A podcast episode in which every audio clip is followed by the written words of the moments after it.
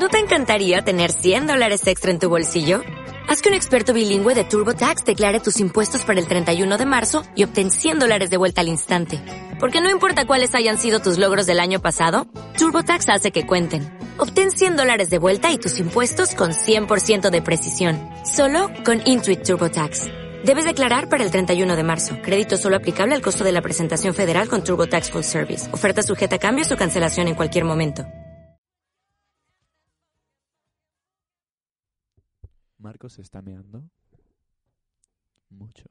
Una miqueta me estoy meando, pero bueno, yo me aguanto. No pasa nada. Me acabo de tirar un pedo aquí, chaval, brutal. ¿eh? Así De- para, es cuando para romper. comer tú solo ahí en la toxinas. Me sala. lo voy a comer yo solo aquí. Pero bueno, ahora cuando abra Juan de la, la puerta, porque también se nos ha ido a mear. O Juan de o las chicas de antes. Chicas de antes. A ver, que, Las eh, chicas de creo que esta estaba guapa. Ah, vale, sí. Ah, Oh, sí. sí, bueno, bueno. Con esto eh, entramos en la siguiente Y vamos pregunta. a- Ya. Y vamos ahora a hablar de la diferencia de la búsqueda de la verdad de Grecia hasta la actualidad. Esto es una duda demasiado grande, entonces lo que vamos a hacer es abarcarla brevemente, un poquito por encima, como es lo que opine cada uno. Y Creo que esto no es opinativo, pero ahí está el, radica el problema de que, de- por el cual no vamos a hablar de esta pregunta. Santi es el profe. yo Santi nos va a ilustrar un sobre la verdad profe, pero- desde Grecia pasando por la Edad Media con el colapso en la Edad Moderna y con la búsqueda en el mundo de la verdad en el, bus- en el mundo postmoderno. Bueno, pues yo tengo literalmente tres líneas de, de esto. Eh, yo diría que, teniendo en cuenta que hasta la actualidad, o sea, no me voy a remontar por, eh, por las otras temporadas, o sea, los otros tiempos. Eh, la temporada Porque- de Grecia, eh, ¿no? Como Claro, la- la una temporada serie- del medievo. la El derbi de Atenas. Que habla desde, el pre- desde, lo pre- desde la prehistoria hasta la actualidad. Yo compraría una serie así, Eh, yo también, la pero verdad. no la produciría. Yo produzco. A ver, yo diría que no ha cambiado tanto la esencia desde, desde el ser griego hasta ahora, porque el ser, el ser griego buscaba... Bueno, no sé muy bien qué buscaba, yo no soy una persona que ver, sepa un montón sobre Grecia. Buscaban ni- la verdad y eso. tener, tener ciertos conceptos sobre cosas que no les llegaba el- las herramientas que tenían no les servía para dar razones a todo. Entonces, Claro. Los mitos y, y- y- todas estas cosas se, se usaban para dar un posicionamiento moral. Exacto, así, exacto. ¿sabes? Claro, yo pienso que eso es más o menos lo que está pasando ahora mismo, solo que enfocado de otra forma, teniendo en cuenta las nuevas tecnologías. Y me gusta mucho lo que has dicho antes de lo de la Torre de Babel, has hablado de ella. Yo pienso que... en He el- hablado en la- de la Biblioteca de Alejandría. Bueno, la biblioteca de Alejandría, Pero pero, la Torre de Babel la Torre de Babel es- es... muy interesante también porque era la biblioteca esta, por si alguien no lo sabe, era la biblioteca que estaban intentando crear para acercarse más a Dios. Claro. ser una torre enorme que iba a llegar hasta Dios y podían comunicarse con él. Dios se enfadó, dijo, no podéis saber lo que yo, y les tiró toda la biblioteca.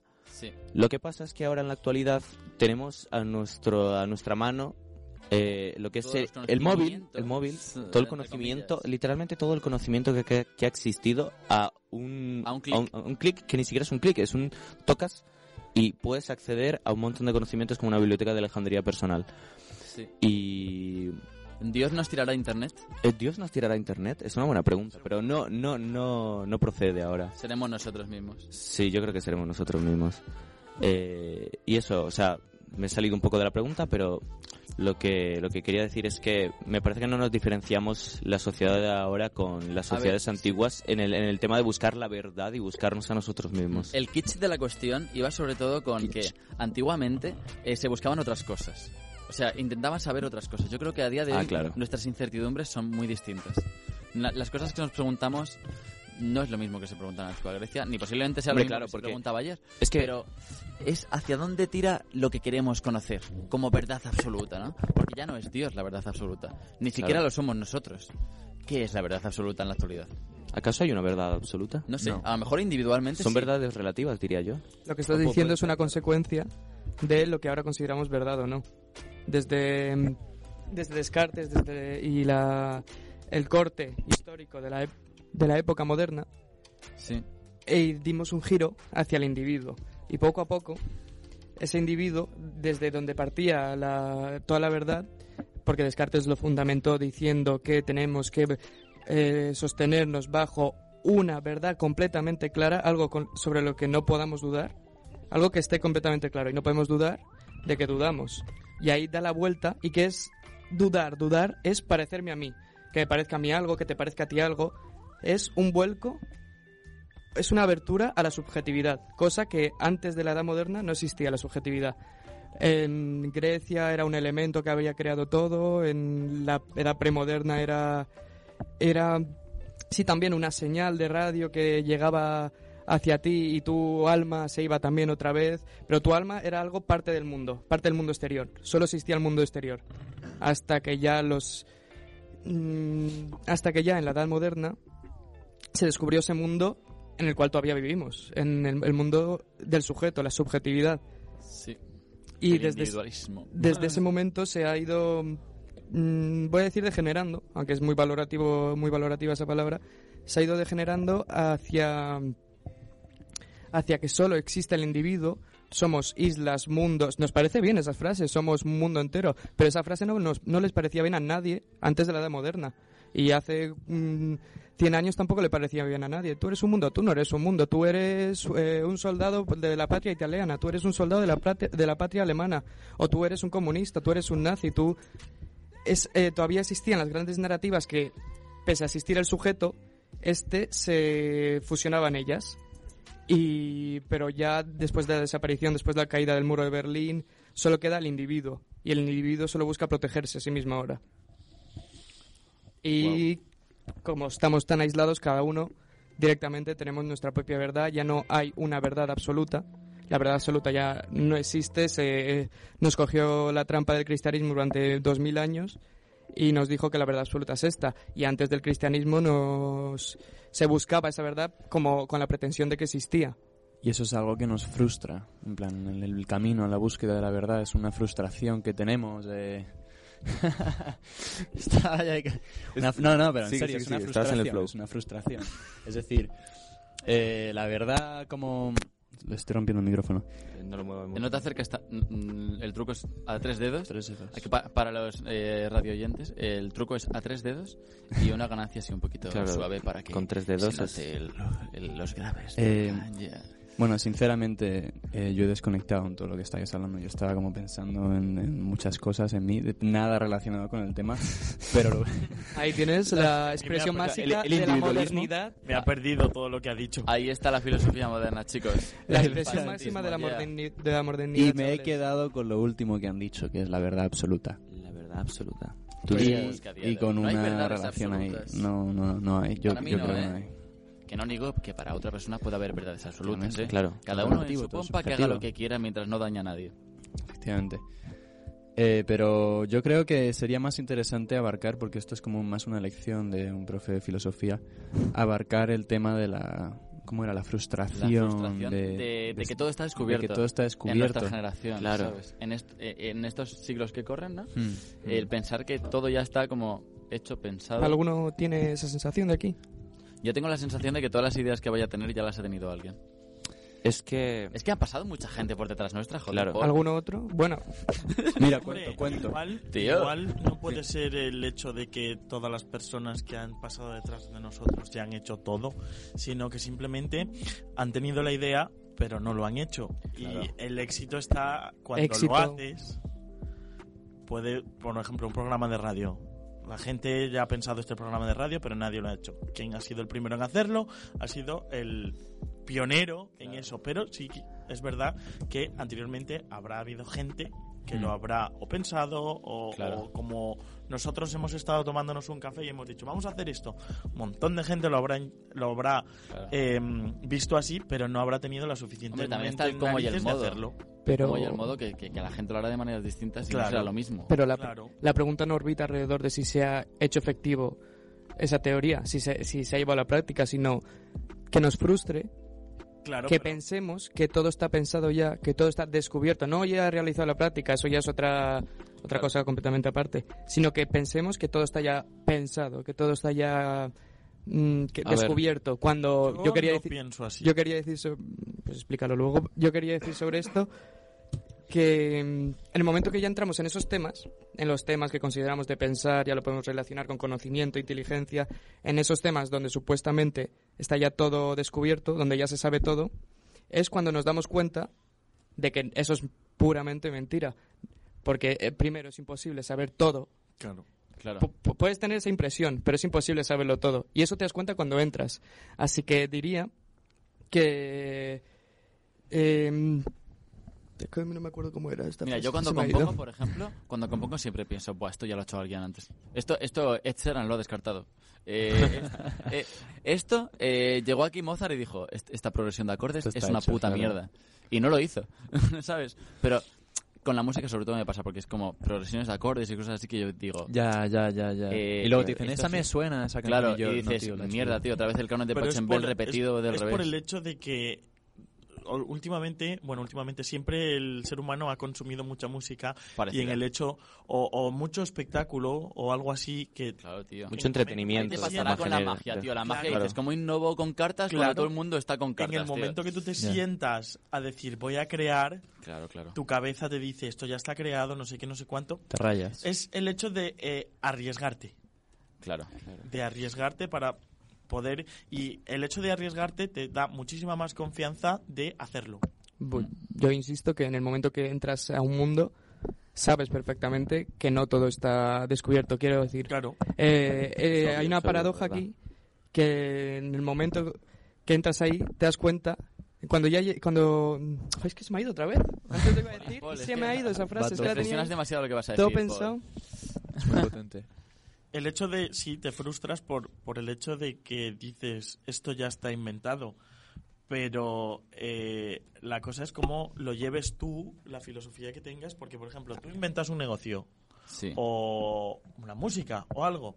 La única persona que tiene que estar segura para poder llegar a cabo, llevar a cabo con todo esto, eres tú. Porque eres tú el que la ha creado y el que la va a hacer. La, suficiente confianza que tengas para decir esto lo va a petar o esto es lo único que se ha hecho en el mundo, es la confianza que tú tengas. O, hay cosas que se- ya han sido eh, ya han sido inventadas que no han tenido mucho éxito en su día, pero ahora, en estas generaciones en las que estamos viviendo, puede que sí tengan eh, éxito. Por ejemplo, la ropa hoy en día. Bueno, sí, también. La, la ropa cambia casi... Pero Bueno, ha es que todas las pero temporadas- últimamente ahora hemos viajado en el tiempo porque la ropa que en su día dijimos, dijimos qué mierda, ahora hoy en día esa ropa se utiliza. Claro, la, o la ropa una manera de los totalmente- 90 que ahora se ha vuelto a poner de moda. de una manera totalmente nueva, totalmente con nuevos diseños y todo eso, pero antiguas. Eh, Porque ha tenido la capacidad y el valor alguien de decir, vamos a hacer esto. Claro. no A ver, sí, pero no es que- nada la verdad Es- O sea, yo, que explicarlo enti- otra yo vez. entiendo lo que dices. Eh, como que se ha, se ha arriesgado aún teniendo en cuenta que había la posibilidad de que alguien lo hubiese hecho también, pero ha salido con, con éxito, por así decirlo.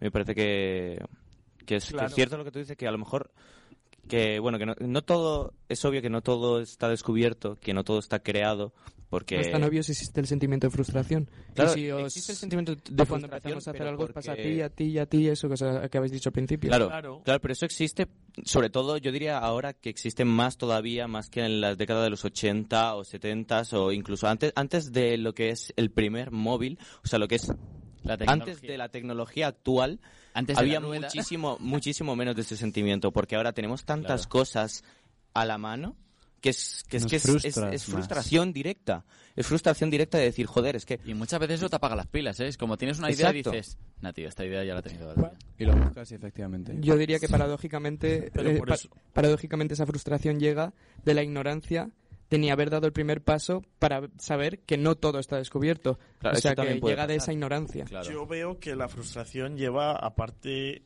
por eh, la confianza que te tengas tú a ti mismo o la confianza que tengas a la persona que ha creado algo nuevo o, o quiere crear algo nuevo. Porque si tú no tienes la suficiente confianza y vas a crear un boom o una peli o lo que sea, Claro. si tú no tienes esa confianza, nadie va a tener ninguna confianza. Mm. Claro. A ver, si tienes una buena idea, llévala a cabo. Claro, Si está sí. copiada, hazla de otra manera y ya está. Claro. y a tomar por culo. Y si, eh, si, si con lo- como, como lo estás diciendo tú, si está copiada o si está ya inventada, reinvéntalo tú. Claro, claro.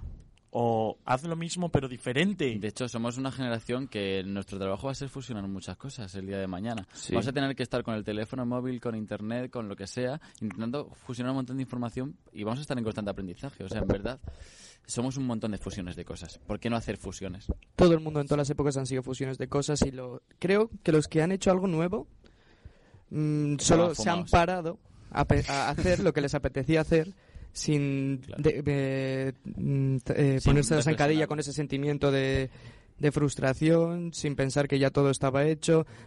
Sí, lo que ha dicho Santi es antes de que existe el móvil ahora y puedes estar más al tanto.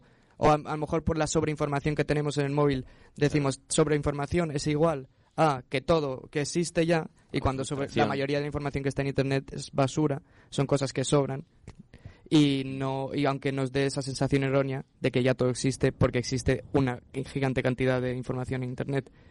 Y eso sí que puede haber acrecentado ese sentimiento de frustración que tengamos a la mano eh, gigabytes, te- terabytes, Terabytes, y millones de bytes Yo voy a de lanzar- información.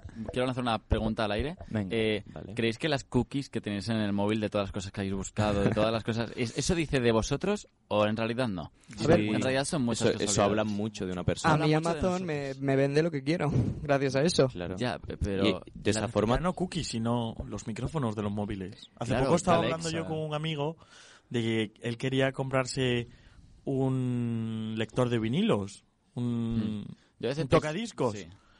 Lo estuvimos hablando, de- lo estábamos hablando desde la ventana de mi casa, así, así, y después me manda una foto que el mismo móvil le ha lanzado un anuncio Había un puto de, espía de Amazon por ahí. ¿eh? Sí, sí, había sí. lanzado Calle, un tío. anuncio de que vendían por 30 euros un tocadiscos. A ver, ¿quién no, ¿quién no nos dice que nuestros propios móviles no nos espían? Porque, por ejemplo, Claro. lo, que ¿Espiar pa' pasó, qué? lo que pasó con Huawei, que la compañía china, o sea, el gobierno chino está utilizando esa, esa, mm, esa marca china Sí, para espiar a Estados Unidos. claro.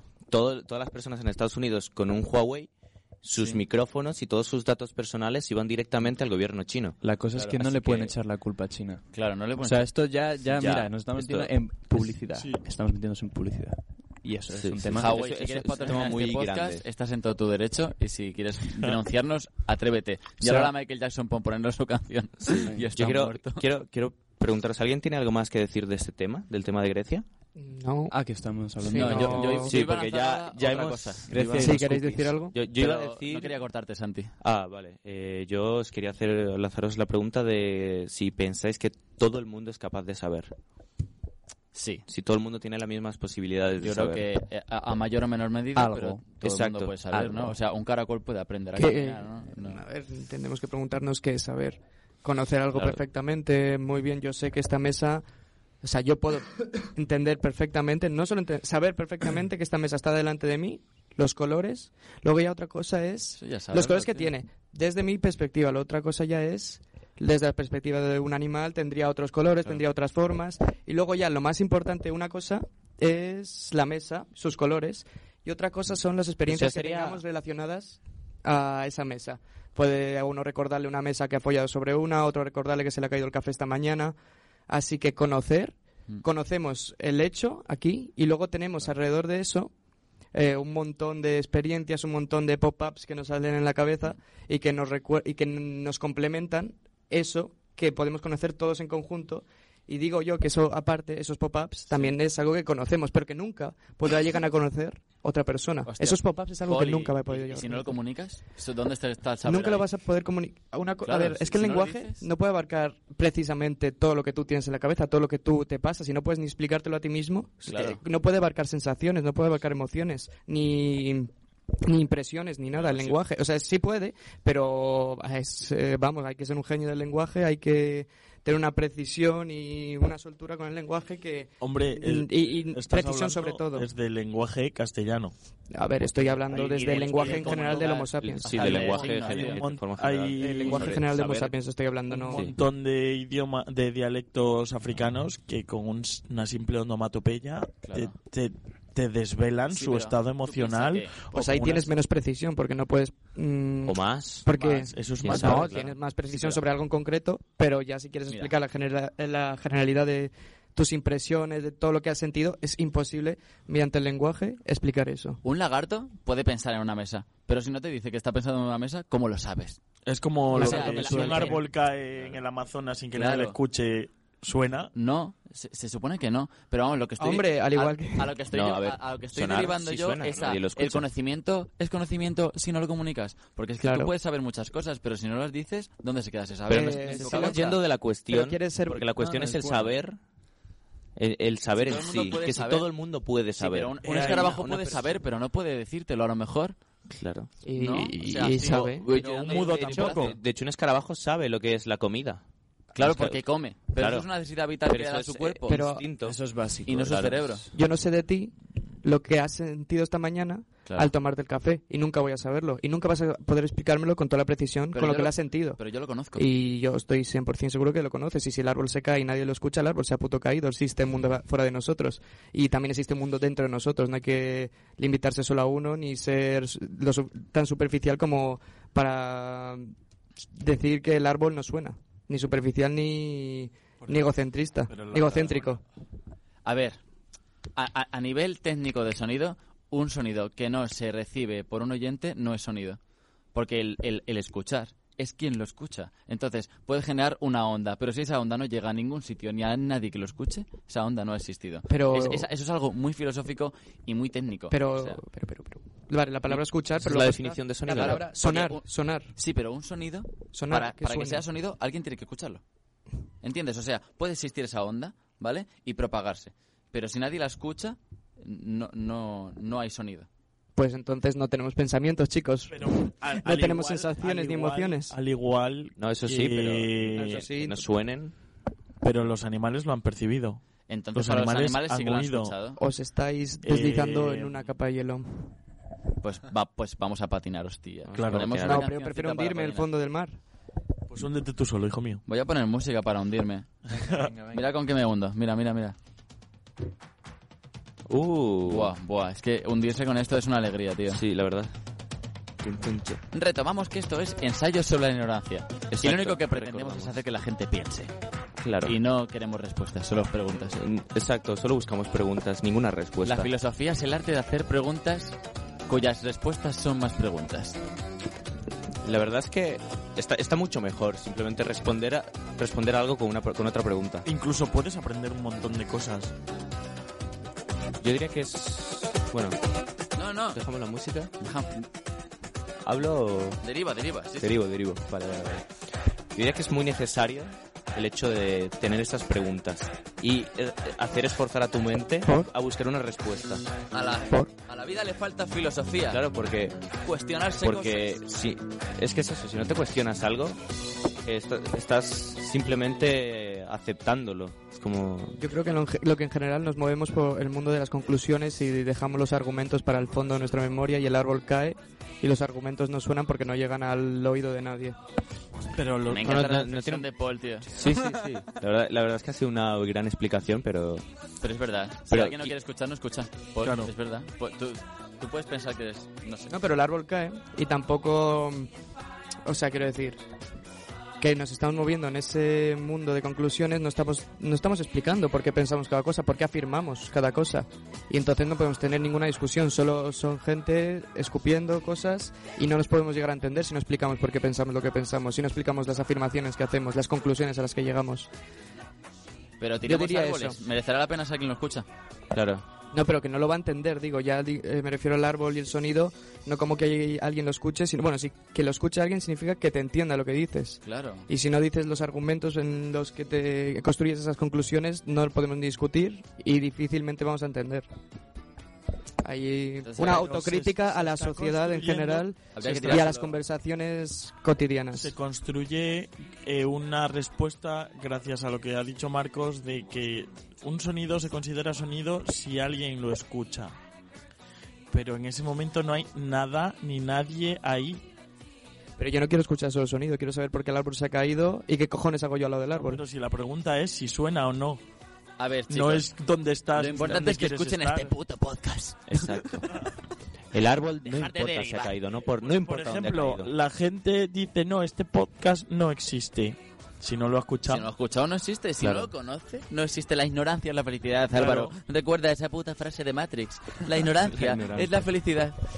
Pero la ignorancia de la ignorancia Es, es una mierda, es una putada. Lo tengo aquí apuntado, es que soy filósofo. Es filósofo. La ignorancia no es mala. Espérate, te voy a poner un filtro, te voy a poner Ah, vale, vale, vale. Voy a dar un comunicado. La ignorancia no es mala, sino la ignorancia de la ignorancia. Me, he qued- Me he quedado Muchas ahí. gracias a No todos. acabé. Eh, ha sido un placer hablar con todos vosotros. todavía, Efectivamente. todavía nos queda, todavía nos ¿Sí? queda tiempo. Sí, sí, ¿Cuánto? sí. Entonces yo creo que yo creía que ya habíamos instalado el árbol de la ciencia aquí entre todos. No, Nos- no. nos queda- Todavía nos vamos a queda usar su madera para pisar las ramas. Nos queda pisar las ramas, romper las hojas, meterlo todo en una hoguera y quemarlo. Yo quiero lanzar una pregunta más, bueno, quizás dos, si nos da tiempo. no Lanza, sé. lanza, Venga. lanza. Eh, Espérate, que Eh, quiero motivarme. Quiero vale. motivarme. ponme algo, ponme algo bonito, ¿Quieres- algo ah, ¿quieres muy algo? rico. Uh, Oh, ¿te gusta lo que escuchas? sí, sí, me gusta mucho. Algo más rico que esto no lo vas a tener, ¿eh? A ver, eh, voy a ir primero con ¿qué creéis que nos hace ser nosotros mismos? Yo pienso, sinceramente, que depende de tu cronología personal y los hechos que han ocurrido en tu vida, tanto familiares como sociales. ¿Mm? Eh, dependen un montón de factores y y creo que bueno esto es algo que quizás no tenga o pues yo creo que sí que tiene que ver que es eh, sobre la tristeza y los momentos duros Sí. en la infancia son son cosas que quizás suena como muy Influyen. pero que influyen muy Sí. bien o sea que son a veces pueden llegar a ser muy necesarias que tengas una, una infancia triste Mm. para luego tener una adultez mucho más sabia y mucho con mucho Sí. más conocimiento Vamos a contestar So- sobre todo tío, en el tema de las, con de las emociones madurez Si no es un y más resolutividad. Va- vamos a dar una solución a cada uno individualmente. Álvaro, dale tu conclusión. ¿Qué nos hace ser quien somos? exacto Sí. correcto Vale, vamos a ver. Espera, coméntame qué piensas tú Eh... uf. Bueno, a ver, está es un claro. poco difícil contestar esta pregunta. Yo me iba a claro es pero que, es que es como muy genérica como Yo tuve una claro. conversación así con el profesor de religión de, del instituto y lo supo explicar muy bien porque nos preguntaba que quién éramos en realidad. Y lo que lo único que con- contestábamos con 14, 15 años ahí era, "No, yo soy Juan de, yo soy Pedro. Pe- Y él te decía, no, ese es tu nombre. claro Claro, ¿qué dice de ti tu nombre? Es- Claro. es- eh, como hemos empezado antes, la- el, el primer programa que hemos hecho era ¿Quiénes somos nosotros? Y os he hecho decir cinco palabras con vo- de vosotros porque en verdad el nombre no dice nada. a Claro, no ser que te conozcan. El nombre no dice nada, chicos. El nombre es simplemente para identificarte, no, no Claro. dice nada de cómo eres ni nada. Yo como respuesta a lo que a la que ha lanzado Santi me ato a una frase de Ortega y Gasset como a un clavo ardiendo que es yo soy yo y mis circunstancias y si no me salvo y si no las salvo a ellas no me salvo yo. Esa frase hecho, me res- resume mi vida porque yo soy las vivencias que he vivido, eh, el haber nacido donde he nacido, el haber tenido las oportunidades que he podido tener o las que no he podido tener, o sea, exacto soy el destino que se me ha lanzado y cómo yo he sobrevivido a él o he decidido sobrevivir a él. Y, Pero y- y poco más soy. Es el pequeño Es la matiz actitud. que ha cogido Santi de lo que influye en la infancia y Pero tus vivencias. Pero es la actitud. Tú- tu padre te puede maltratar, ¿vale? Pero si tienes una actitud eh, distinta a la habitual, ya tienes un- una vida distinta. Pero eso conlleva a decir que lo que tú eres es cómo haces sentir a los demás. También. Porque tú puedes estar por dentro destrozado o si- hiper mega ultra alegre y tienes que ir, por ejemplo, a dar una clase. ¿Cómo haces sentir a tus alumnos o cómo haces sentir a, a la gente a la que estás dando clase? Eh, eso es lo que te conlleva a ser tú mismo. Eh, estoy de acuerdo. Según Freud, Vale. la infancia. Eh, la infancia es el momento decisivo que te hace decir eh, quién eres realmente en la vida. O sea, discrepo lo que has dicho de que dime dime si tienes una infancia jodida, triste, en la que tus padres... Eso puede afluir en, en, en, en la miseria del Bueno, resto también de tu vida. también es ¿Y probable en qué momento hay un punto sin retorno, Álvaro? Porque yo considero que mi infancia ha durado Hostia. hasta los 12, porque a los 12 me dio... Me pasó lo que me pasó. Y a partir Pero- de ahí ya está, se acabó la infancia. Claro, Sí, para mí sí. Ya. Pero hay gente que se la acaba a los 8, tío. O Hay- nunca. o nunca. Exacto. O, o a los tres años, tío. Yo es que, Hostia. Dios, tío, pero si- Ve ahí. Sí, sí. tío, si a los cinco años tienes una infancia durísima, maduras de una manera No, muy claro, distinta. claro, sí. Y Claro. te enfrentas a tus compañeros de vida con una manera distinta. Yo creo que el punto sin retorno... eh, no he leído a Freud, ¿vale? Yo te voy a ser sincero, no he leído a Freud, pero sí que en parte entiendo que depende de tu infancia y tengas una vida distinta, pero es que hay una vez que tienes ya un punto sin retorno. Para mí fueron los 12 años, chicos. Y para vosotros, no sé cuál. Yo a partir de los 12 años ya no podía pensar como un niño pequeño. Uf. A partir de los 12 Yo- años asenté la puta cabeza y dice y dije, la 12 vida años. es una putada. Habrá que sobrevivirla. Y ya está. Y yo, para mí fueron mis 12, porque a mis 12 me pasó una movida. Pero eh, para vosotros era otra edad posiblemente muy distinta. Hay gente que a los 17. Claro, hay gente que no le ha pasado hay gente todavía, no le ha hay pasado gente todavía. que- Pero hay un, hay un momento en el que la vida te mete una hostia y a partir de ahí hay un punto sin retorno. Yo sigo en mi infancia. Tú sí que en tu Tú Yo sigo siendo un niño. Sí. Yo. ¿Considerarías? no es que siga en mi infancia, pero no la he abandonado tampoco. Simplemente Exacto. Claro. es Muy bien. Eso también- pensar como un niño, vivir como un niño, pero razonar como un adulto.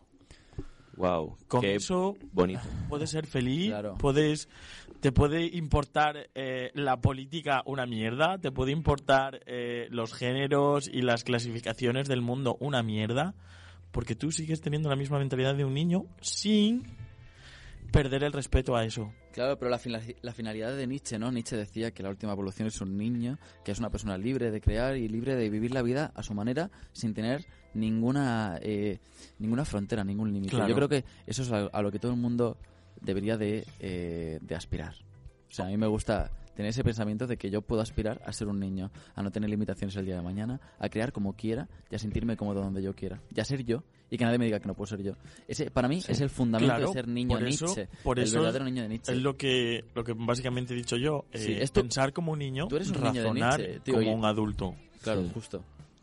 Eh, tantear las consecuencias que tienen tus actos y todo eso y decir, mira, pues voy a hacer lo que me da la puta gana. Justo. Yo diría que al final, eh, todo ser humano, tenga la edad que tenga, siempre va a ser un niño.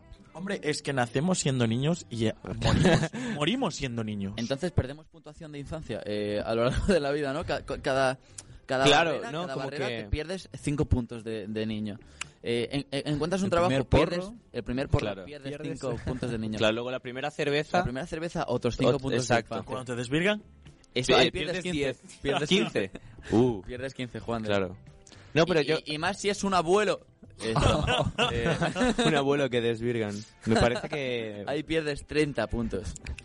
me parece que es cierto eso, en plan, como que siempre sigues siendo un No niño teniendo teniendo la edad que tengas, pero está bien lo que has dicho de perder puntos, como que eh, pierdes puntos en por así decirlo en infantilidad, de por una forma de decirlo, pero ganas puntos en luego en otras Pero cosas, que como que retomarlo. Exacto, como que se quitan de un sitio pero se ponen en otro. Claro. Cada- mira, a mí me pasa, cada vez que empiezo un proyecto, la ilusión con la que empiezo un proyecto, la ilusión con la que lo abarco y lo hago, es- este podcast, por ejemplo, a mí me llena de ser niño, tío. Yo, yo estoy adquiriendo 20 puntos de, de infancia porque te lo juro que me estoy Claro, claro, encontrando a igual. mí, estoy encontrando a la gente y estoy encontrando poco a poco mi vocación, ¿sabes? Y es algo que me encanta muchísimo y yo creo que estoy ganando 20 puntos de niño ahora mismo.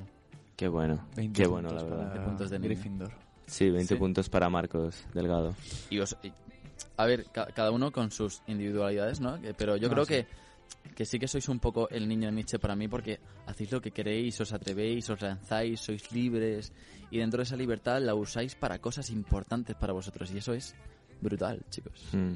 Tiene que haber un niño dentro de ti. Siempre hay un niño dentro de hay ti, que darle de comer, hay que darle de aunque comer, aunque hayas puede. tenido muchos problemas de, de infancia, que es lo que he dicho yo antes, de, de a lo mejor una Claro. infancia triste y demás, y lo que, lo que has dicho tú del punto de no retorno, a lo mejor has tenido ese punto de no retorno, pero entonces tu niño interior está resentido con, Claro. con ese problema, ese pequeño trauma infantil. Estar en un balance. Hay que estar en un balance, correcto.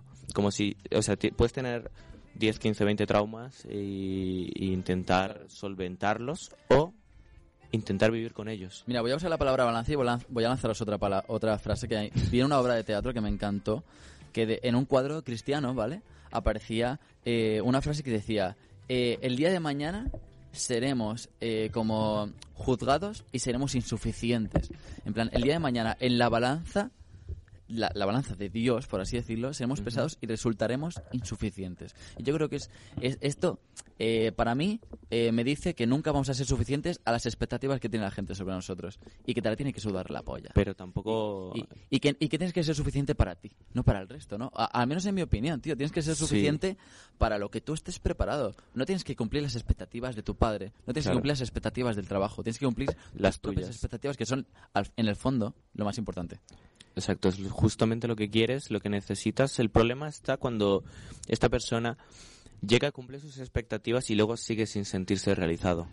Que eso pasa muchísimas veces, en muchos casos, gente que a lo mejor su mayor deseo ha sido construir una piscina, por ejemplo.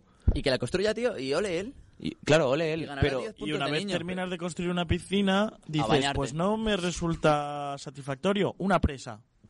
Claro, Eso es lo que te hace, pues... Claro, mientras no te quedes pobre con el Claro. camino, que también te digo, el dinero yo creo que te quita eso es eh, 100 puntos de infancia. En cuanto ves que el dinero es importante, es una jodienda. Es una jodienda, chicos. pero es porque no Hemos tenido suerte. eh, Juan de curra de lo que le gusta y, y, y siéntete afortunado que te lo mereces mazo. Pero piensa que. Yo a veces pienso, tío, hay gente que, que está a desgana en su curro. Y, Mm. y- y solo porque tiene que sacar dos duros para dar de comer a su bebé o lo que sea, y eso es duro, tío. El Yo dinero te quita 10 puntos de Nunca en la vida he trabajado. no, no. Y hay veces que... Ahora sí, porque ahora es verdad que necesito pagar mi casa, comer y todo eso. Pero había cosas que hacía yo por amor al arte porque me gustaba. Claro. Y por eso digo yo que nunca he trabajado en la puta vida. Nunca. Ni, ni vas a Sí que trabajar, hay, Juan. hay veces, hay veces que dices, ay, quiero al trabajo, no sé qué, no sé cuánto. Pero luego ya estás en el trabajo y dices, hostia, qué guay. ¿Sabes? A mí me parece que ese solo tienes que pagar, necesitas dos duros para pagar la casa. No es un solo, es lo más importante que tenemos en nuestra vida. Tenemos que tenemos que asegurar esas condiciones materiales, tenemos que tener una puta casa, tenemos Pero si lo que pagar una puta hipoteca. Con lo no que vas te a la gana. sí, como y cómo vas a tener tanta suerte en la vida, vas a ser de los pocos que no se cansen con su trabajo, que no que, que- no que empiecen haciendo algo de lo que quieran hacer, trabajar de lo que quiera y luego que no se canse de eso mismo. Pero Eso es tío. Eh, es imposi- es literalmente imposible, sino todo el- o muy muy muy muy muy difícil que ya no depende ni de la persona. Pero, Por eso es muy difícil porque no depende yo de la diría que sí persona. depende de la persona. Sí, ¿Sabes pues entonces que que tontos son todo el mundo que no trabajan todo lo que quiera. No podemos culpar a la persona. el en esto. hecho, el hecho de la gente que se cansa por hacer lo mismo siempre es por eso, porque está haciendo lo mismo siempre y yo no me considero que me vaya a cansar nunca, que puede que sí, porque yo en el trabajo nunca hago lo mismo. Pues porque has tenido suerte, pero ya te cansarás. No, no he tenido suerte, lo he labrado yo. Ya, yo pero- lo quería y lo hice. Y dije, pues mira, voy a contar con mis amigos y estos son los que me van a apoyar y los que voy a tener yo aquí. Pero hay, Pues has tenido suerte. hay que luchar por ello, tío. No, suerte yo no. también. Suerte Sí, suerte de no, que... tenido- sobre suerte todo no, lo he luchado. Juan de- lo, lo- lo ha luchado y, lo- y se lo ha currado. Yo Desde creo- los 10 años haciendo magia, empezando a hacer espectáculos y todo eso, Yo sinceramente creo que, que todas las personas que se esfuerzan en, en un objetivo que quieren conseguir, por mucho tiempo que les tome, como si son como si son años o décadas. Eh, si persiste lo va a conseguir, sea lo que sea. Me gusta No el estoy nada de acuerdo con eso. ¿Por qué? Porque no vale lo mismo el esfuerzo de una persona que tiene que... No, que, que gana a la hora 5, el suelo mínimo, 5, 6, 7 euros, que el esfuerzo Pues yo no estoy de otra de que tiene la suerte de ganar mucho más. Y ahí, por mucho que te esfuerces, quiero decir con esto, que no todo esfuerzo vale lo mismo. Así que hay gente que tiene que hacer muchísimo más esfuerzo para conseguir ese sueño ideal al que todos alcanzamos. es que estáis llamando ignorantes a toda la, a- a todo el mercado a, a toda la población activa que, y a toda, no, sí, a toda la población que está trabajando. Ignorantes, vagos y, e insuficientes. Sin queréis, eh, eh, sin, sin No. saberlo ni beberlo, hemos retomado el tema del principio. Por eso. en el que pensábamos que la gente que, que toma la meta desde más lejos eh, se merece lo mismo, ¿no? y aca- acaba de contradecirse. Sí, No, ya acabas lo de veo. contradecir. Luego, cuando escuches el podcast, la verdad es que Dime dónde. eh, luego cuando En el hecho de que una persona que gana 5 euros la hora no es igual que una persona que gana muchísimo más. Pero en qué aspecto he dicho igual. Mira, En el, en el aspecto de que si tú ganas 5 euros la hora empezando y quieres progresar, tienes que progresar tú mismo para seguir ganando Chicos, más. Si te quedas en un sitio diciendo, pues voy a ganar 5 euros la hora y aquí me quedo toda la vida, vas a ganar 5 euros la hora. Es que siempre. va por oportunidades y puedes subirte a un Pero tren o a otro no es que depende... Pero tú coges esta oportunidad, trabajas en un bar, te gusta lo que te gusta de como camarero, como animador o como eso, no te vas a quedar siempre siendo un simple empleado. Sí, pero la Estoy putada del que gana totalmente 5 en pavos contra. es que tiene que dar de comer a su familia a veces y no puede dejar el curro. Ese es el problema. Esa es la oportunidad que que... Ahí el- está. que la gente que tiene ese curro de mierda no puede, no tiene la, la opción que tengo yo como joven de dejar el trabajo porque no me gusta, porque es que tiene que mantener unas cosas, ¿sabes? Claro, pero sí, Sí, hay unos mínimos que Hay tiene que, que tiene que que tiene que pagar el alquiler y tiene que pagar a su familia y tiene que tomarse un café todas las mañanas porque si no no puede currar. Así Claro, pero si tú ese día no te tomas un café en una semana y vas ahorrando todos esos 5 euros, de 5 euros en 5 euros, en 3 años puedes tener tu propio negocio, ser tu propio jefe, siempre y cuando habiendo apretado de un lado y soltado del otro. Todo tiene un sacrificio.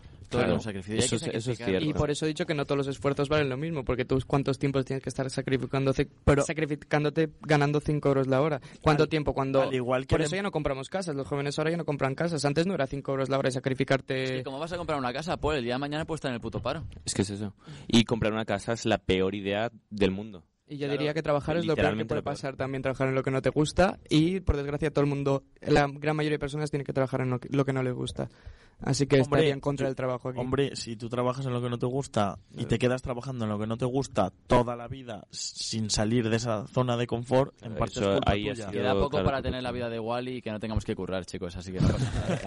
Eh, No diría en parte, culpa. si tú coges y te superas a ti mismo con un montón de circunstancias que tengas, que vale, si tienes que pagar tu casa y todo eso, pues mira, un día no sales a tomarte cervezas ni a beberte vinos, te lo guardas ese dinero, con lo cual con ese dinero puedes comprar lentejita para hacerte un plato de lentejas y ponerte a vender. Ya tienes tu emprendimiento. El cuento de la vaguita, la vida es tan simple como eso. A ver, chicos, todos hemos caído en caer en el cuento de la lechera mil veces. El truco es vender leche. O, El truco está en venderlas. Moraleja. o moraleja. Yo creo que la moraleja de ese Mendelefa. cuento es que la vida no es tan simple Claro. como ese cuento. La, la vida no es Claro simple. que no es Que te simple, puedes tirar pero, la vida contando las cosas que si no las pero no claramente la persona que ha superado todo eso, obviamente tiene gran mérito de ganar lo que gane, que la persona que no ha hecho ningún tipo de sacrificio va a ganar 5 euros la hora. Chicos, nuestros años pecan de vivir el la lechera. Y yo lo admito, Claro. yo soy el la lechera. Yo digo, Pero a aún así la vida es así. Y me tiro cinco años para montarlo. Aún así la vida es así. Viendo desde el punto de vista de un empresario y viendo desde el punto de vista de un peón, son dos cosas diferentes. El empresario ha tenido que trabajar desde muy pequeño para llegar donde ha llegado. Ha tenido la oportunidad de darle al peón, oye, te doy este trabajo con estas condiciones y todo eso. El peón empieza a trabajar y se supera a sí mismo, va a ascender, va a subir, hasta que llegues a ser un director de, yo qué sé, del lavacoches de no sé Ojalá fuera tan Yo creo que te estás ahogando en tu socialización. Suena, suena más fácil de lo que... A ver, qué. A suena así, pero en Pero realidad es que no me lo has así. explicado exactamente. El peón, pero es- esfuerzo. Yo te estoy des- desglosando qué implica el esfuerzo, qué implica ese sacrificio. ¿Por qué no es igual el Y- sacrificio? Porque, por ejemplo, porque directamente. Es que sacrificio no entiendo a Sí, qué te refieres con sacrificio. No, No, pagar la casa, no vivir por ahí, no comer, lo, no. lo dicho, lo que ¿a has dicho con- antes, ¿por qué Porque no es igual el sacrificio de la persona que gana 5 euros la hora que el que no gana 5 Porque euros primero la el esfuerzo de ambos no se valora igual. Uno, primero, primero de todo, como lo más superficial, el esfuerzo de ambos no se valora lo mismo. Luego, el que haya tenido uno tales oportunidades para llegar a un sitio y otro para no, no haya tenido esas oportunidades, eso de oportunidades ya no depende. No, mm, no voy a eximir de toda la culpa a la persona que no está siguiendo un camino para llegar a lo más alto, como Claro. tú dirías. No voy a eximir, pero no lo voy a llamar culpa, sino que le voy a, lo voy a llamar como responsabilidad de actuar, de poder hacer más. Pero no culpa. Culpa Pero es ya te va a caer del cargar, cargarle todo, generalizar todo lo que le ocurre y cargarle culpa. Pero una, una, una parte de responsabilidad sí que tiene. Claro, me parece a mí que... A ver, todos Eh, tenemos cosas en nuestras manos. ¿Qué sí. parte de responsabilidad? Pues la tiene, podría esa persona por- perfectamente ponerse a aprender inglés, por ejemplo. Esa es la parte de la responsabilidad que tiene. Pero no puede esa persona haber eh, decidido haberse educado en otra familia con más recursos. Claro. Es que hay cosas que no eliges. Es. Y a lo mejor Es ya, si, pobre no se esa, elige, si chicos. estás en esa familia, no puedes aprender inglés ya. Y a lo mejor si, te, si tú me dices a eso, pues que aprenda inglés en su casa, si a lo mejor no tiene el tiempo suficiente para ponerse a, a aprender inglés. Y luego ya, si tú me dices pues que lo saque de cualquier lado, yo te podría decir que es que ha vivido rodeado de tales expectativas en su vida, ha crecido en un ambiente que le ha dado esas expectativas que él no ve, no le concibe, profundamente no concibe que pueda ponerse a aprender algo para mejorar. Esto es...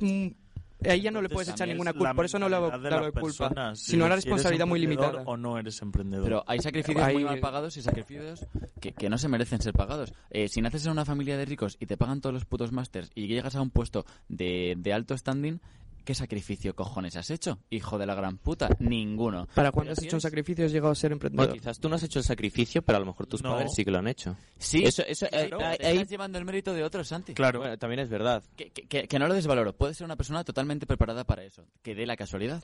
Pero Claro. yo creo que si, si, si eres... Jolín, tío, es que ojalá todos tuviésemos las mismas oportunidades. Porque no es así del día Ya, de hoy. ya, es que- Es lo que que si no tienes las mismas Paul oportunidades, te las que no creas tú mismo. Ya, pero lo que está diciendo Paul es que una persona que no tenga oportunidades de por sí, se las curre. Se curre Claro. Es que esa persona que no oportunidades. Claro, tiene pero es que oportunidades las de por sí. oportunidades no te van a llegar a la puerta. Es que Claro. esa, esa persona que no tiene Estoy oportunidades de por sí intentando no le llega, no, no entiende, Sí no. Es que las no- oportunidades no te no- llegan, las oportunidades te las buscas tú. O sea, vale, toda la Vale. gente que es pobre es, es su culpa. A ver, No, no, ha querido sí buscar las culpa. oportunidades. Cuando lo que yo diría es que a su alrededor ha, eh, tiene, ha vivido rodeado de unas expectativas que él no concibe que pueda salir Pues de ahí. No concibe y eso es ya algo muy profundo en la psique de esa persona. Porque no quiere ver más allá Entonces de no sus es su ojos. culpa porque es muy profundo dentro de sí, Esa algo que no le vas a hacer cambiar. Hombre, pues, Pero pues eso no entonces, depende si no de le él. vas a hacer cambiar tú, no le va a hacer cambiar nadie y va a seguir en su misma miseria porque él quiere. Así es como hay muchas personas que se, bueno, se han mantenido de Mm. cierta forma estancadas. Es que yo no, no estoy, no estoy en ese punto de decir, A ver, yo tengo que decir, Juan, de un pobre no elige ser pobre. Un pobre no elige ser pobre. Y un rico Exacto. no elige No ser eliges rico. ser pobre, El pero tú en el momento que te ves siendo pobre y quieres seguir adelante, te vas a buscar de cualquier forma la capacidad. Ya. Puede que lo logres o Pero puede que no lo Te logres. estás basando ¿Vale? Puedes buscarte las castañas en el fuego, el empezar de un trabajo, como lo está diciendo él, de 5 euros la hora, y después por la tarde te buscas otro, y aún así te, te quitas de, de ciertas cosas para poder seguir tú adelante, poder invertir en lo que tú quieres, eh, Pero formar tu está- trabajo, innovar. ¿Para qué? Para no quedarte como he nacido pobre, pues me muero. Me estás hablando desde una base, desde tus expectativas. Tú, si te quedas pobre, tienes, concibes las expectativas de salir de ahí, tienes las expectativas de salir de ahí. Sabes lo que, por dónde dirigirte para salir, sabes, tendrías la iniciativa de buscar ese, trabajo de Y si no lo hubieses sabido, lo de- hubieses Es investigado. que si no lo hubieses sabido no tienes forma de encontrar esos caminos, porque desde muy pequeño, desde no, donde has crecido, no te dan esas expectativas. En tu cabeza Claro. Pero, no surgen ¿y esas expectativas. resalta y en la tuya sí que surgen. éxito? ¿El que ha luchado por esas expectativas o el que espera sentadito a las expectativas? Es que Claro. nos estamos desligando Eh, ahí, no tiene nada que Sí. Mira, estamos eh, ya- a, a día de hoy, sinceramente, tiene más mérito quien haya estado en el momento adecuado, en el sitio adecuado y le haya escuchado a la persona adecuada. La Porque puede sí. ser un pobre que de pedir, tener una buena idea, que te la escuche una buena persona, bueno, no una buena persona, una persona que tenga padrino, ¿qué cojones? Y, y que a partir de ahí tu, tu idea siga, siga adelante. Y, y, y tener esa oportunidad. Es que las oportunidades Claro. son las circunstancias, chicos. Es estar en el sitio adecuado, en el momento adecuado, que te escuche Pero ¿y quién- eh, Mariano Rajoy y Claro. que decide financiar tu empresa de leche. Pero ¿y es que quién, es quién te dice, tío, vamos a seguir, vamos a seguir hasta que alguien lo vea? Tú mismo. Pero si es que si no te da dinero ni para ir en el autobús a que alguien te escuche, lo siento, tío. Eso ya sería meterse en la fe, porque te- tendrías que tener fe en ti mismo para continuar con eso. Sí, pero si nadie te la mete. Juan, Juan de habla de automotivarse como persona, que Claro. no tiene, eh, que no tiene como las circunstancias o no tiene las herramientas para hacer las cosas y encontrártelas tú mismo. Paul está, Claro. está diciendo que esas herramientas, que coño, que te las tienes que labrar. No, no, yo estoy diciendo que ni las concibes Que- esas claro, herramientas. que- que no Hablar de automotivarte ni te suena, no entiendes, no has visto nada a tu alrededor en toda tu vida que es que para seguir ese ejemplo. No te ha Tú sí lo has visto, por eso puedes decirlo. No te ha Pero una familia que ha crecido eh, vendiendo eh, chatarra toda su vida, esa persona no ve ninguna expectativa, no, sabe lo que es eh, auto, ¿qué, qué hemos dicho antes? Autocrítica. Ah, No, la no, autocrítica no, auto- sino automotivarse. Eso, Automotivarse. ¿Cómo que automotivarse? ¿Qué me estás contando? Ni siquiera concebiría en su cabeza, en su cabeza esa posibilidad. Yo he dicho Uganda porque en Si no África, tío, las saldría, si la posibilidades no son concibiría- las mismas que en Europa. si la es concibiese, porque si la concibiese totalmente, no estaría ahí. Pero tampoco es el objetivo de hacerse rico ni nada, sino de No, vivir una vida tranquila. Claro. Justo. Y, y tener tiempo para tus cosas y para buscar la manera, la manera de realizarte. Ser feliz, hostia. Pero vamos, Es algo, es algo que volvemos al tema anterior de, de la infancia, depende un poco también, quizás le podríamos echar la culpa a la sociedad o a la educación, Vivimos porque en una depende, sociedad. vivimos en una sociedad, realmente vivimos, sí, porque Y- es, que, es que depende, depende de muchos factores eso, porque tú puedes perfectamente eh, vivir en, una, en un mundo tercer, tercermundista, o sea, en un, en un país tercermundista, y aún así haber tenido la suerte de que tu familia te, ha animado a ser una mejor persona y a tomar estudios, así como hay ejemplos de gente que vivía en Uganda, que vivía, yo que sé, en el Congo, y ha conseguido eh, ir a estudiar de alguna forma y terminar en una universidad y terminar en un trabajo bueno. También te digo, Y hay- algo que hay quería. un- Hay un factor azar en la vida. El azar lo juega todo. es muy O sea, grande. La vida es un roleo, tío. Si te toca el 7 de puta madre, si te toca el 0, Si te toca el cero vas a tener que Tampoco te- jugártela como puedas. tampoco te compadezcas de esa gente. O Claro. sea, no sé.